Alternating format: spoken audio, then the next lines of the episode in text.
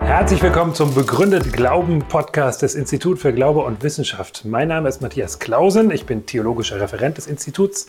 Mit unserem Podcast bringen wir Glaube und Wissenschaft miteinander ins Gespräch und versuchen zu zeigen, wie gut sich Glaube begründen lässt und welchen berechtigten Anfragen er sich stellen muss. Viel Freude mit dem Podcast.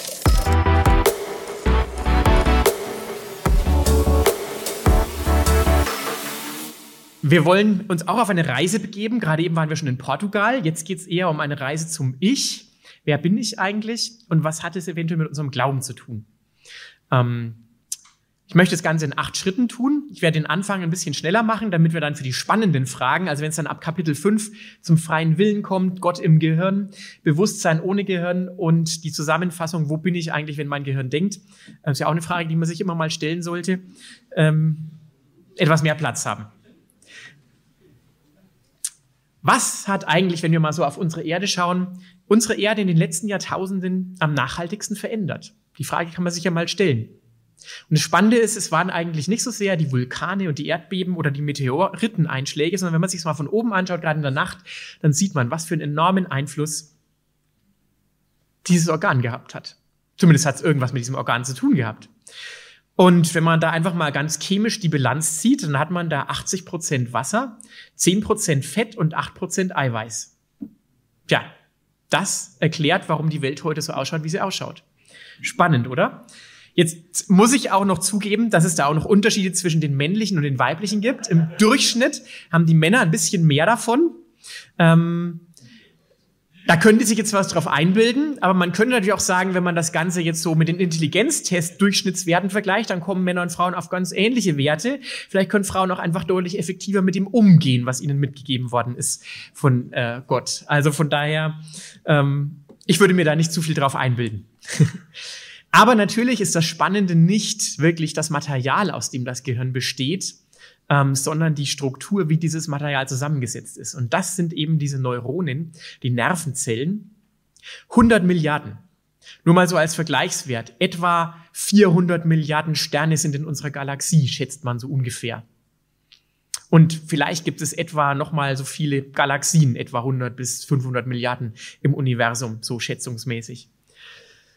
Und auch das ist noch nicht das Spannende, sondern noch spannender. Diese Neuronen, die hat man übrigens schon im Grunde von der Geburt an. Das sind die praktisch alle schon im Gehirn da, die Neuronen.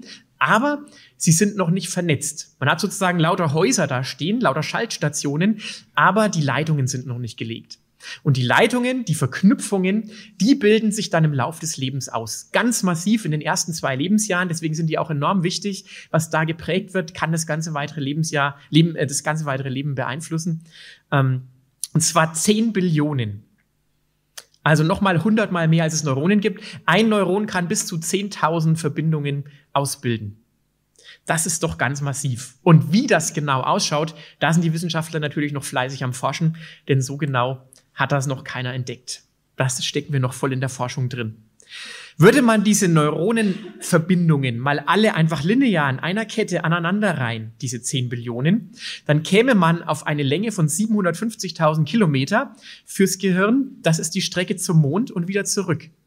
So viel Grips steckt da oben drin. Und wenn man noch die Nervenstränge aus dem ganzen Körper dazu nimmt, dann kommt man gar auf die 14-fache Strecke Erde-Mond, also siebenmal hin und zurück. Zu beachten ist dabei auch noch, auch wenn die Neuronen schon von Anfang an angelegt sind, die Verbindungen, die werden ständig überarbeitet. Wie so Software im Computer.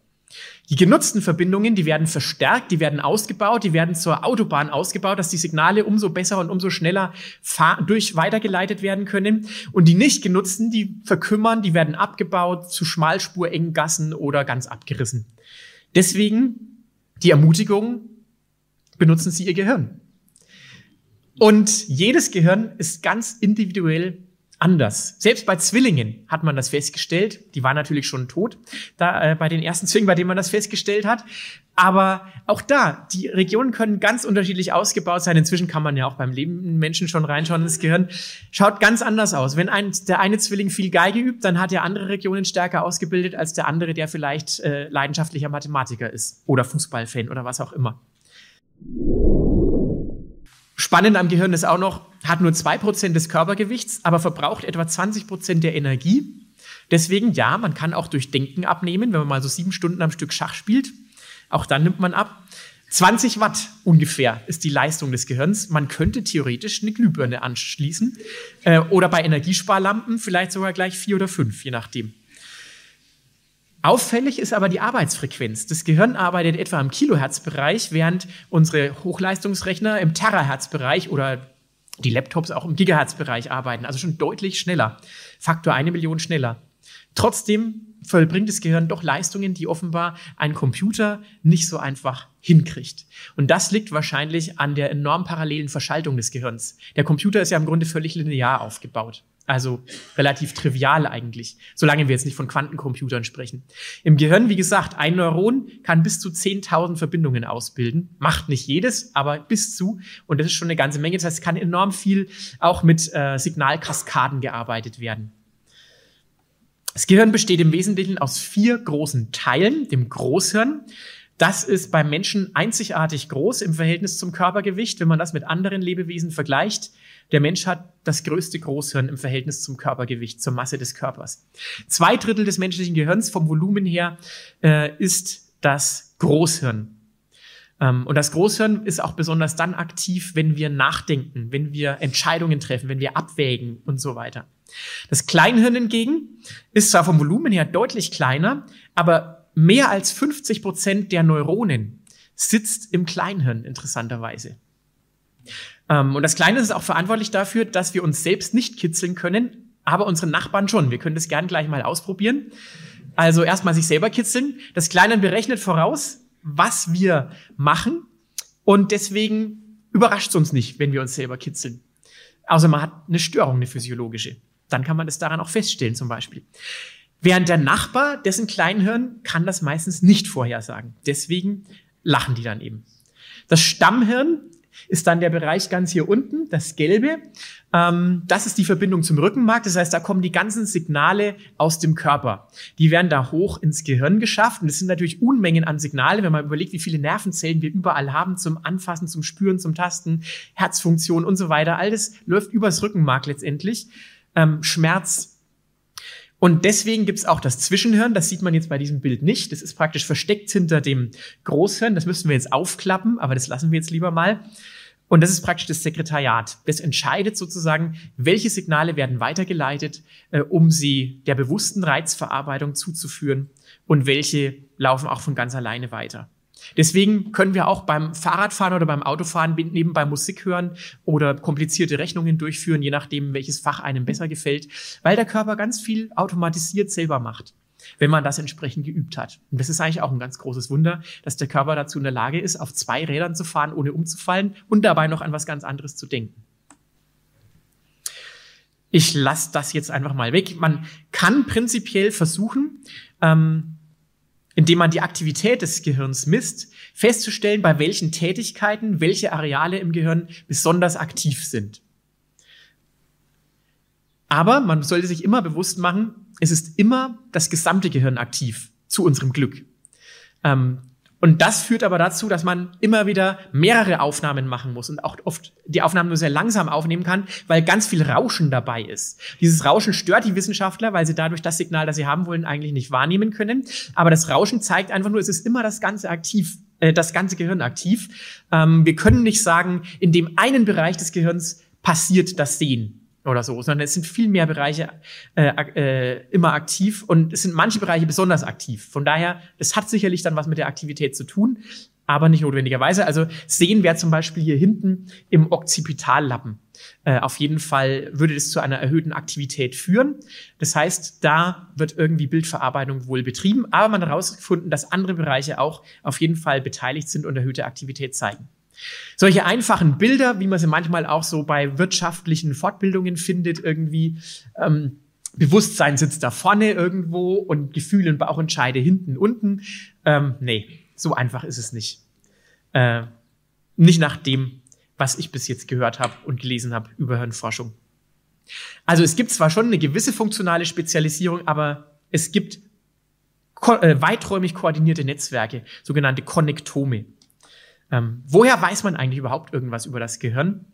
Ähm, schon in der Antike haben die Ägypter zum Beispiel Köpfe aufgeschnitten, vermutlich sogar bei lebendigem Leib, was den Leuten dann nicht so gut bekommen ist, aber die waren einfach neugierig. Und auch die Griechen später, Galenos zum Beispiel im zweiten Jahrhundert, ähm, der hat es aber bei Toten gemacht. Ähm, ja, und dann auch später im Mittelalter. Tja, im Ersten Weltkrieg hat die Hirnforschung enormen Fortschritt gemacht durch die vielen Kopfverletzungen, die da äh, an Soldaten und Zivilbevölkerung geschehen sind. Aber zum Glück gibt es seit den 20er Jahren, also seit etwa 100 Jahren, das Elektroenzephalogramm, EEG. Dadurch können wir auch in den Kopf hinein fühlen, hinein und die signalischen, die elektrischen Signale abtasten. Ähm, Elektroden messen den Hirnstrom vor allem an den äußeren Regionen an der Schädeldecke. Und seit den 70er Jahren gibt es Magnetresonanztomographie. Mit der kann man noch tiefer reinschauen, bis, also da kann man das Gehirn komplett aufnehmen, weil man über Magnetfeldgradienten das Gehirn richtig kartieren kann. Dauert dafür relativ lang. Aber man kann, ohne das Gehirn aufzuschneiden, das komplette Gehirn durchkartieren. Enorm spannend, was wir da für Möglichkeiten heutzutage haben. Und es gibt noch viele weitere Methoden. Hier mal so ein Beispiel. Das ist ein Affen, Gehirn und ähm, in welcher Aktivität könnte der gerade stecken? Der schaut irgendwas, genau. Also man sieht eine erhöhte Aktivität. Das schaut natürlich nicht wirklich rot und gelb aus. Das ist alles die Bildnachbearbeitung, die nach zahlreichen Aufnahmen dann äh, eingefärbt werden kann, nach Datenanalyse. Der schaut sich irgendwas an. Die Sauerstoffzunahme verändert magnetische Eigenschaften ähm, an den Zellkernen, an den Kernen der Atome ähm, und die Sauerstoff Zunahme wird als vermehrter Energiebedarf interpretiert. Sauerstoff ist ja paramagnetisch, der verändert die magnetischen Eigenschaften und deswegen spürt man eine Änderung des Magnetfelds. Und so kann man dann dieses Bild letztendlich herstellen. Das Ganze hat ganz praktische Konsequenzen. In dem Fall jetzt mit EEG. Wir waren am, im DASA-Museum in Dortmund. Richtig cool. Also Museen sind wirklich eine tolle Sache. Und da haben wir Mindball gespielt. Da sitzt man sich gegenüber. Jeder hat so ein EEG auf dem Kopf. Und der, bei dem mehr Hirnaktivität stattfindet, äh, der bewegt eine Eisenkugel irgendwie durch Induktion oder was da dann weitergeleitet wird, in die Richtung des Gegners. Und sobald die im Loch versenkt wird, wie beim Golfen, ähm, hat der gewonnen, der die Kugel beim anderen im Loch versenkt hat. Tja, mein Sohn hat hier gerade gegen meine Frau gewonnen. Äh, ich habe mir es dann auch nicht nehmen lassen, mal gegen meine Frau zu spielen ähm, und habe gedacht, ich muss an irgendwas denken, wo ich richtig viel Energie in meinem Kopf produziere sozusagen. Und ich habe gemerkt, anstrengen bringt gar nichts. Man muss sich auf irgendwas konzentrieren oder so. Naja, ich habe dann tatsächlich gewonnen und ähm, habe dann meiner Frau erzählt, ja, du musst halt an irgendwas denken, wo du richtig tief nachdenken musst, was viel Arbeit in deinem Kopf auslöst. Ähm, und habe ihr dann gesagt, also ich habe an dich gedacht. Ähm, ja. Dann haben wir eine Revanche gemacht und meine Frau hat die Revanche gewonnen ähm, da habe ich gefragt, ja, woran hast du denn jetzt gedacht? Sag mal. ich habe nämlich wieder an dich gedacht. Ich habe daran gedacht, wie wir unser Haus dekorieren können. also von daher sehen wir schon, die Gehirne von Mann und Frau sind wirklich sehr unterschiedlich und ähm, naja, ich überlasse das jetzt. Unsere Ehe ist trotzdem wirklich gut, muss ich wirklich sagen. Also und so kommen wir auch zum zweiten Punkt. Gehirn und Persönlichkeit. Also das Gehirn ist faszinierend da wird sich auch mal lohnen, einfach einen Physiologen einzuladen, der mal ein bisschen mehr noch über die Gehirnfunktionen und das Gehirn erzählt. Man hat beobachtet, dass Gehirnverletzungen zu Veränderungen von Fähigkeiten und Persönlichkeitsmerkmalen führen können. Zum Beispiel bei Parkinson kann man das ganz körperlich feststellen. Ähm, dieser Patient hier zum Beispiel, der schafft es nicht, ist eine, ein Schnappschuss aus unserem Film, seine Hand ruhig zu halten. Die zittert einfach. Der schafft es auch nicht, sich ein Glas Wasser einzuschenken. Dann kann man dem aber eine äh, Elektrode hier oben punktgenau einsetzen, die muss wirklich genau passen, damit die, der Stimulationsort dann auch stimmt. Und einen Schrittmacher, der wie beim Herzen auch hier unterm Brustmuskel eingesetzt wird, mit Verbindung zu dem Schrittmacher. Und wenn der dann aktiviert ist, dann kann diese physiologische Einschränkung des Patienten überwunden werden und der kann ohne zu zittern ein Glas Wasser einschenken. Ganz enorm. Wobei man sagen muss, nach einiger Zeit lässt dieser Effekt dann meistens auch wieder nach. Also von daher, ähm, irgendwas passiert da eben doch bei Parkinson, dass im Gehirn dauerhaft irreversible Schäden geschehen. Und es gibt eine ganze Reihe weiterer spannender Phänomene, Phantomschmerz zum Beispiel, das Alien-Hand-Syndrom und so weiter. Ich möchte da jetzt gar nicht auf die Details eingehen, weil wir wollen ja eher auf die spannenden Fragen am Ende dann kommen. Bekanntestes Beispiel ist wahrscheinlich der Bahnarbeiter Phineas Gage im 19. Jahrhundert, dem bei Bahnarbeiten plötzlich hat er nicht aufgepasst, bei einer Explosion eine Eisenstange durch den Kopf geschossen ist. Und zwar ungefähr so wie hier rekonstruiert und abgebildet. Jeder dachte erstmal, der ist tot. Der hat es aber überlebt, wie durch ein Wunder. Hat natürlich enorm geblutet, aber hat es überlebt, ist behandelt worden und tja, scheinbar auch keine Infektion oder was geholt. Jedenfalls, äh, das eine Auge war dadurch sehr stark beeinträchtigt. Ähm, ansonsten hat aber alles gut funktioniert. Außer, dass sich sein Charakter scheinbar irgendwie geändert hatte. Er war vorher wohl ein sehr verlässlicher Familienmensch, treuer Ehemann und so weiter. Und danach ist er auf einmal sehr impulsiv und unzuverlässig geworden. Man muss dazu sagen, dass sich auch sein Leben danach ziemlich geändert hat, denn natürlich hat er nicht mehr als Bahnarbeiter gearbeitet, sondern er ist dann erstmal mit einem Wanderzirkus in der Landschaft herumgezogen und jeder wollte ihn anschauen mit seiner Stange in der Hand, äh, wie es hier abgebildet ist auf dem Foto. Ähm, und ein Arzt, der auch ein Anhänger der Phrenologie war, Phrenologie sind die Leute, die glauben, man kann an der Schädelform bereits ablesen, welche Fähigkeiten jemand so mitbringt, also wie sein Gehirn beschaffen ist und seine geistigen Fähigkeiten. Es war damals gerade hochaktuell. Ähm, der behauptet auch, ja, dem ist einfach hier der Bereich kaputt gegangen, der eben für Treue und Zuverlässigkeit und so weiter zuständig ist. Ein anderer Arzt sah das wieder ein bisschen anders und es ist auch spannend, dass ihm das irgendwann zu viel wurde, diese vielen sozialen Interaktionen. Und er ist Postkutschenfahrer in Chile geworden. Ähm, und als Postkutschenfahrer muss man ja auch immer rechtzeitig ankommen. Von daher ähm, ist es durchaus auch so, dass es auch sein könnte, dass es nur eine temporäre Störung war. Leider kann man das so direkt aus diesen Berichten nicht ablesen. Ähm, aber irgendwo scheint ja dann auch wieder zuverlässig genug gewesen zu sein, um Post vom einen zum anderen Ort in Chile zu transportieren. Ist dann schließlich wieder nach Amerika zurückgefahren äh, und dort dann auch gestorben. Also sehr alt ist er dann doch nicht geworden. Aber immerhin, er hat weitergelebt. Ja, erstaunliche Fälle. Und auch verschiedene Neurologen, zum Beispiel der Neurologe Oliver Sacks, der hat ein Buch geschrieben, der Mann, der seine Frau mit einem Hut verwechselte. Bestimmte Bereiche im Gehirn sind beeinträchtigt und die Gesichtserkennung ist nicht mehr möglich. Man erkennt nicht mehr andere Gesichter. Ganz furchtbar muss es auch für die Ehefrau sein. Ähm, von daher, was können wir folgern? Gehirnverletzungen können offenbar zu Veränderungen von Fähigkeiten und Persönlichkeitsmerkmalen führen. Und manche Wissenschaftler folgern daraus den sogenannten reduktionistischen Materialismus. Das heißt, die Persönlichkeit und alle Eigenschaften des Menschen sind lediglich eine Funktion seines Gehirns, seiner Materie, ähm, der Neuronen, die im Gehirn feuern. Und alles kann darauf reduziert werden. Alle unsere Eigenschaften als Menschen sind nichts anderes als materielle Prozesse, Neuronen, die im Gehirn feuern. Dann ist das Ich nichts anderes als der Rauch des Feuers. Der Rauch, der aufsteigt, aber der mit dem Feuer in keiner Weise mehr mitwirkt, äh, zusammenwirkt oder kausal rückwirkt. Also nur ein sogenanntes Epiphänomen. Etwas, was von etwas anderem produziert wird. Das Ich verliert Bedeutung, das Ich ist am Ende nur eine Illusion. Das hängt auch dann im Grunde, knüpft es wieder ganz gut an die Freudsche Kränkung an. Ja? Kopernikus, Darwin, Freud. Am Schluss erwischt es dann den Menschen selbst. Der Mensch ist nur noch eine Illusion, wenn das so stimmt. Wenn das so stimmt, dann müsste es aber auch möglich sein, das Gehirn zu simulieren. Und mit dem Gehirn, äh, mit dem Computer im Grunde bewusste Wesen zu schaffen. So wie unser Gehirn das ja offenbar auch schafft. Die Computeranalogie. Ein Gehirn arbeitet analog zu einem Computer. Das Prinzip davon sind sogenannte neuronale Netzwerke. Das heißt, man hat eine Eingabe, äh, äh, Lage, Input Layer auf der linken Seite und eine Ausgabelage auf der rechten Seite. Und das kann man dann verwenden, um bestimmte Verhaltensmuster einem Computer beizubringen. Der hat praktisch keine Ahnung, aber man trainiert ihn, indem man ihm bestimmte Eingabesätze gibt, also zum Beispiel große Ohren, große Augen, große Zähne, freundlich, faltig, schön, als Wahrnehmungen sozusagen.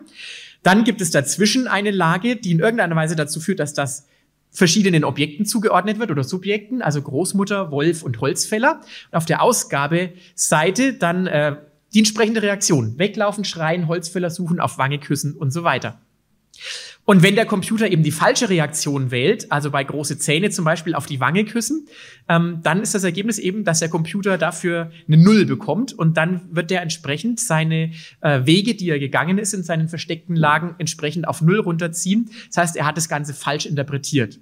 Und das wird mehrere hundert oder tausend Male gemacht und irgendwann erkennt er dann eben, was er machen muss. Und so funktioniert auch Bilderkennung zum Beispiel bei Computern. Natürlich jetzt mal ganz einfach dargestellt. können wir ein intelligentes Wesen konstruieren?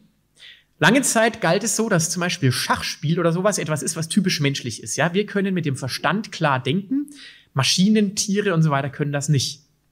Jetzt kam es aber 1996 dazu, dass die Blue Kasparov das erste Mal geschlagen hat. Kasparov sich dann zwar kräftig revanchiert hat, aber schließlich 1997, als die Rechenleistung von Deep Blue nochmal etwas vergrößert worden ist, Kasparov komplett verloren hat. Und das hat ihm ziemlich gestunken, klar, als Schachweltmeister gegen eine Maschine zu verlieren, wo nicht mal ein Mensch dahinter steht, irgendwie. Und dann sagt er, diese Maschine, die hat wirklich sich geweigert, in eine Stellung zu ziehen, die einen entscheidenden kurzzeitigen Vorteil gehabt hätte. Ähm, und die zeigte einen sehr menschlichen Sinn für Gefahr. Und das hat natürlich gleich enorme Spekulationen hervorgebracht, ja. Kann dieser Computer vielleicht wirklich genauso denken wie ein Mensch? Man muss dazu sagen, letztendlich dachte diese Maschine völlig anders als Kasparov. Denn diese Maschine war einfach nur mit neuronalen Netzen ähm, trainiert worden anhand von Großmeisterpartien, wie die gespielt haben und hatte eine enorme Rechenpower. Also die konnte 50 Züge berechnen nach hinten raus und so weiter. Also einfach viel größere Rechenkapazität. Kein Mensch rechnet 50 Züge weiter. Die Maschine konnte das. Und ansonsten hat die einfach das gemacht, was die Algorithmen ihr gesagt haben. Go ist noch komplizierter als Schach, weil es noch viel mehr Möglichkeiten gibt. Aber selbst 2016 wurde der damalige amtierende Weltmeister Lee Sedol aus Südkorea in Go 4 zu 1 geschlagen. Und so stellt sich doch die große Frage, ist das menschliche Intelligenz? Wie arbeitet ein Computer? Computer verarbeitet einfach immer nur Strom, nicht Strom, Strom, nicht Strom in einem künstlichen neuronalen Netzwerk, in dem manche Wege unterschiedlich gewählt werden. Aber es geht um strikt befolgte Algorithmen, die teilweise sogar sich selbst variieren können. Durch Machine Learning Prozesse zum Beispiel. Wenn man sich das mit dem Menschen vergleicht, hat man doch den Eindruck, dass ein Mensch ein bisschen anders denkt. Wir denken sehr stark in Analogien, in Begriffen, mit Bedeutungen. Ähm, und da kann man ziemlich sicher davon ausgehen, dass das beim Computer so nicht der Fall ist. Man kann sich das klar machen mit einem Gedankenexperiment eines Philosophen namens John Searle in den 80er Jahren, der sogenannte chinesische Raum. Man stellt sich ein Zimmer vor, das ist abgeschlossen, da kommt keiner rein, aber da sitzt jemand drin, der hat keine Ahnung von Chinesisch. Aber Chinesen können schriftlich Fragen einreichen auf der einen Seite. Dieser Mann da drin, der hat ein ganz tolles Buch, da stehen im Grunde auf allen äh, auf alle möglichen Fragen Anweisungen drauf, was er dann als Antwort herausgeben soll.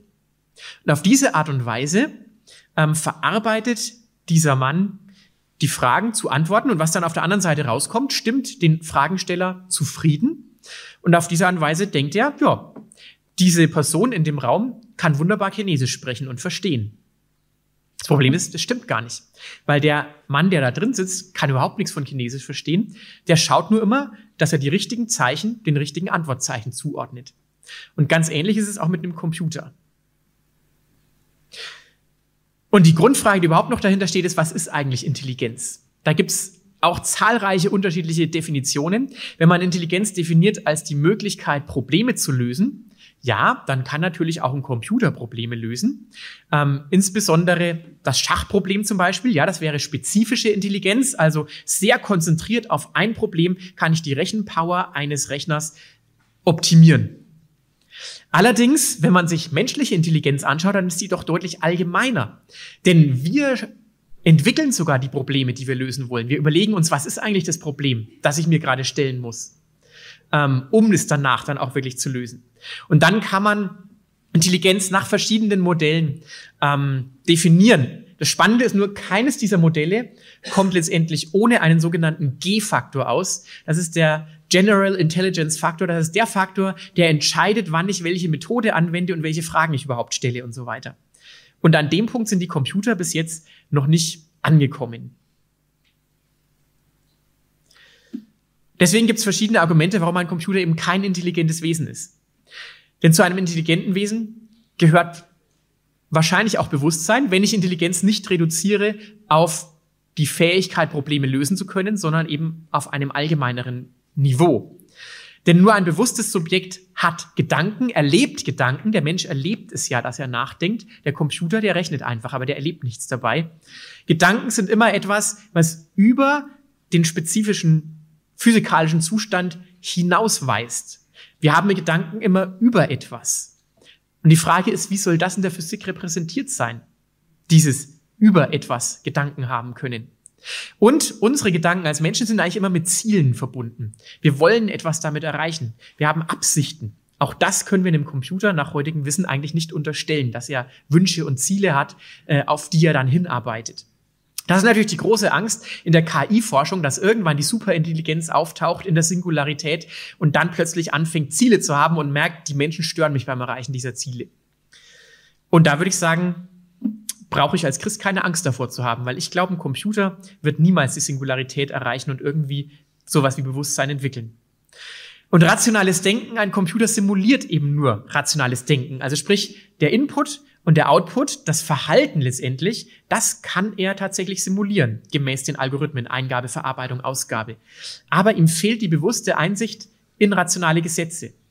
Kann ein Computer zum Beispiel aus dem Fallen eines Apfels und der Beobachtung des Mondes, der Bewegung des Mondes um die Erde, kann er daraus den Schluss ziehen, dass es ein Gravitationsgesetz gibt. Dazu bräuchte er eine tiefe Einsicht, dass das auf dem gleichen Prinzip beruht, dass der Mond etwas, die Bewegung des Mondes etwas mit der Bewegung des Apfels zu tun hat. Heutige Computer könnten diesen Schluss so nicht ziehen. Und so kommen wir zum vierten Grundproblem. Selbst wenn es Computer gibt, die besser rechnen können als wir, gibt es doch noch keine Computer mit Bewusstsein. Was ist Bewusstsein? Und das ist in der Philosophie das sogenannte Qualia-Problem. Das stammt schon aus dem letzten Jahrhundert, erst im vorletzten Jahrhundert. Ähm, ein berühmter Physiologe, Emile Dubois-Raymond, hat gesagt, dass Schmerz, Geruch und Ich-Bewusstsein unmöglich nur aus physikalischen Gehirnvorgängen entstehen können. Wie bringt das Gehirn so völlig unterschiedliche Empfindungen hervor? Wie werden optische Reize, die in elektrische Signale umgewandelt werden, akustische Reize, die in elektrische Signale umgewandelt werden im Gehirn, rein auf physikalischer Ebene. Wie werden die dazu gebracht, dass wir das eine als Bild sehen, das andere als Geräusch oder als Musik hören ähm, oder als Geruch riechen oder als Schmerz spüren? Wo liegt der Unterschied? Auf der physikalischen Ebene ganz schwer festzustellen, zumal das Gehirn selbst auch noch schmerzunempfindlich ist und gar nichts wahrnehmen kann, sondern nur Signale verarbeitet. Thomas Metzinger, äh, ein bekannter Philosoph, der in dem Bereich gearbeitet hat äh, und Atheist ist, der sagt, das Problem des Bewusstseins bildet heute die äußerste Grenze des menschlichen Strebens nach Erkenntnis. Warum kann ein physikalisches System etwas erleben? Woher kommt das? Auch Bewusstsein ist ganz schwammig definiert.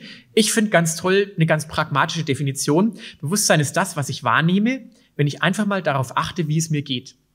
Wenn ich nichts mache, wenn ich einfach mal nur, nur ich spüre was, da ist was. Selbst wenn ich nichts denken möchte oder so.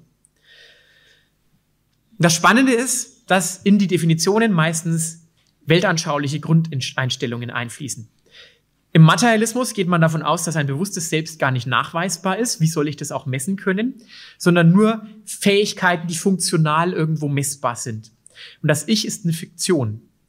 Im Dualismus hat man kein Problem damit, dass es ein Selbst, dass es ein Ich gibt und dass das eben eine nicht materielle Realität ist, die irgendwo mit der Materie wechselwirken kann.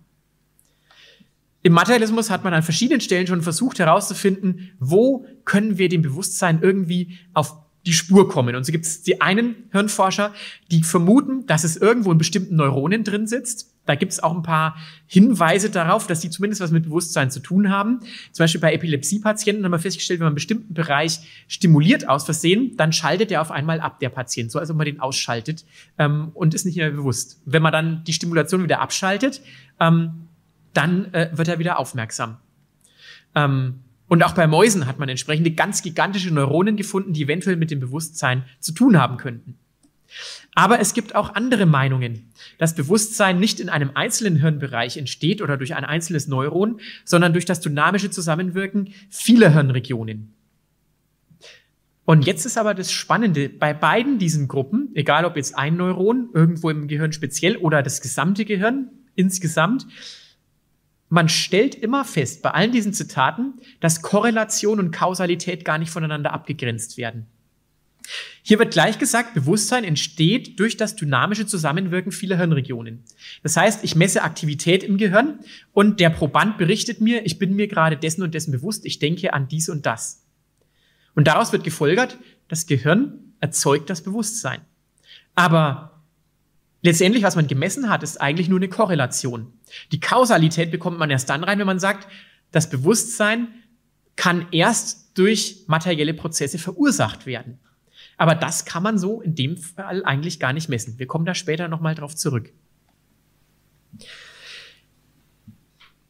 Qualia, das Erleben eines physikalischen Zustandes als etwas anderes. Qualis heißt auf Lateinisch oder quale, qualis, wie beschaffen, wie sich etwas anfühlt. Das heißt, man kann zwar einen physikalischen Zustand von Neuronenpotenzialen messen, aber wir erleben etwas völlig anderes. Und das erlebe nur ich. Das ist die sogenannte erste Personenperspektive. Und die gehört nur mir. Das kann man schon allein dadurch mal testen, wenn man sagt, ich sehe hier einen, eine grüne Palme. Jetzt wird mir jeder zustimmen. Aber ob wir tatsächlich das gleiche Grün sehen, ist so einfach gar nicht zu entscheiden. Ja, wenn wir mal ganz ehrlich sind, wir können es gar nicht rausfinden ob wir alle das gleiche Grün sind oder ob wir einfach nur trainiert sind, dass es, dass dieser Sinneseindruck ist, nennen, den nennen wir eben Grün. Aber ob, ob du und ich, ob wir sie das gleiche, du, äh, das gleiche Grün sehen, wir wissen es einfach nicht. Wer ist größer? Mein Sohn oder meine Tochter? Der eine sagt so, der andere sagt so. Naja, das ist natürlich ein Ames-Raum, also das ist ein, was anderes. Aber das Ganze kann man tatsächlich mit einem Gedankenexperiment noch mal ein bisschen veranschaulichen. Von Frank Cameron Jackson, auch aus den 80er Jahren, wo ziemlich viel in der äh, Philosophy of Mind gearbeitet worden ist, in der Philosophie des Geistes. Die farbenblinde Wissenschaftlerin Mary studiert Farben und sie lebt in der Zukunft und weiß alles. Vom Photon, das äh, ins Auge gelangt, bis hin zur Verarbeitung im Gehirn, ähm, im Occipitallappen und darüber hinaus, wie es dann ins Gedächtnis kommt und so weiter. Sie weiß einfach alles über den Sehvorgang. Das Problem ist nur, sie ist farbenblind geboren und hat keinen Zugang zu Farben. Alles, was sie sieht, was sie erlebt, ist weiß, schwarz, grau. Und eines Tages wird sie operiert und plötzlich erhält sie die Fähigkeit, Farben zu sehen. Und die Frage, die man sich jetzt stellen kann, ist, hat sie dadurch etwas gelernt, etwas Neues gelernt? Sie hat ja vorher schon alles gewusst über Farben. Wenn sie etwas Neues gelernt hat, dann ist offenbar das rein physikalische Wissen, wie es zum Farbwahrnehmen kommt, nicht ausreichend, um die Wahrnehmung und das Erleben der Wahrnehmung zu erfassen, sondern das ist dann ein zusätzliches Fakt. Christina Austerau hat darüber habilitiert als Theologin und sie hat gesagt, vollständige wissenschaftliche Kenntnis impliziert kein Wissen um den qualitativen Aspekt unserer Bewusstseinszustände. Die Existenz bewussten Erlebens ist ein zusätzliches Faktum. Das heißt also, diese Qualia-Fakten lassen sich nicht auf Physik reduzieren. Und das Ganze kann man noch einen Schritt weiter zuspitzen, wenn man das Ganze mal anwendet auf unser Denken. Wenn nämlich die Gedanken in meinem Verstand, wie der Agnostiker JBS Haldane, der Genetiker ist, äh, es formuliert hat, wenn die Gedanken in meinem Verstand, also mentale Vorgänge, nur die Bewegungen von Atomen in meinem Gehirn sind, ein Mechanismus, der durch geistlose, ungesteuerte Prozesse entstanden ist. Warum sollte ich dann irgendetwas glauben, das mir dieser Verstand sagt? Einschließlich der Tatsache, dass mein Gehirn aus Atomen besteht. Und welche Gründe gibt es dann insbesondere für die Überzeugung, der Naturalismus sei wahr? Der Materialismus hat letztendlich ein Grundproblem. Er weiß gar nicht, warum wir unserem Denken vertrauen können, warum wir überhaupt Wissenschaft betreiben können. Im Grunde sägen wir an dem Ast, auf dem wir sitzen mit dieser Weltanschauung. Denn damit Gedanken wahrheitsfähig sind, dürfen sie nicht durch andere Notwendigkeiten bestimmt werden, und sie dürfen auch nicht völlig zufällig sein, sondern sie müssen sich zuverlässig an die Gesetze der Logik halten können. Sie müssen aufgrund von Gründen diesen Gründen folgen können. Wenn aber unser Denken rein durch Zufall und Notwendigkeit entstanden ist, durch evolutionäre Prozesse und auch im aktuellen Moment allein durch Atome verursacht wird in meinem Kopf, dann kann ich immer sagen, Sie denken, was Sie denken, weil Ihre Atome Sie gerade dazu veranlassen. Und ich denke, was ich denke, weil meine Atome mich dazu veranlassen. Im Materialismus habe ich letztendlich keinen Grund, warum Denken funktionieren soll. Deswegen, die meisten Materialisten sagen einfach, so what, wir sehen, es funktioniert, deswegen, jeder muss Annahmen machen. Unsere Annahme ist einfach, unser Verstand hat sich im Laufe der Zeit so entwickelt, wie er ist, und wir können deswegen die Welt verstehen. Ich finde das unbefriedigend, weil es meiner Meinung nach eine Ad-Hoc-Annahme ist.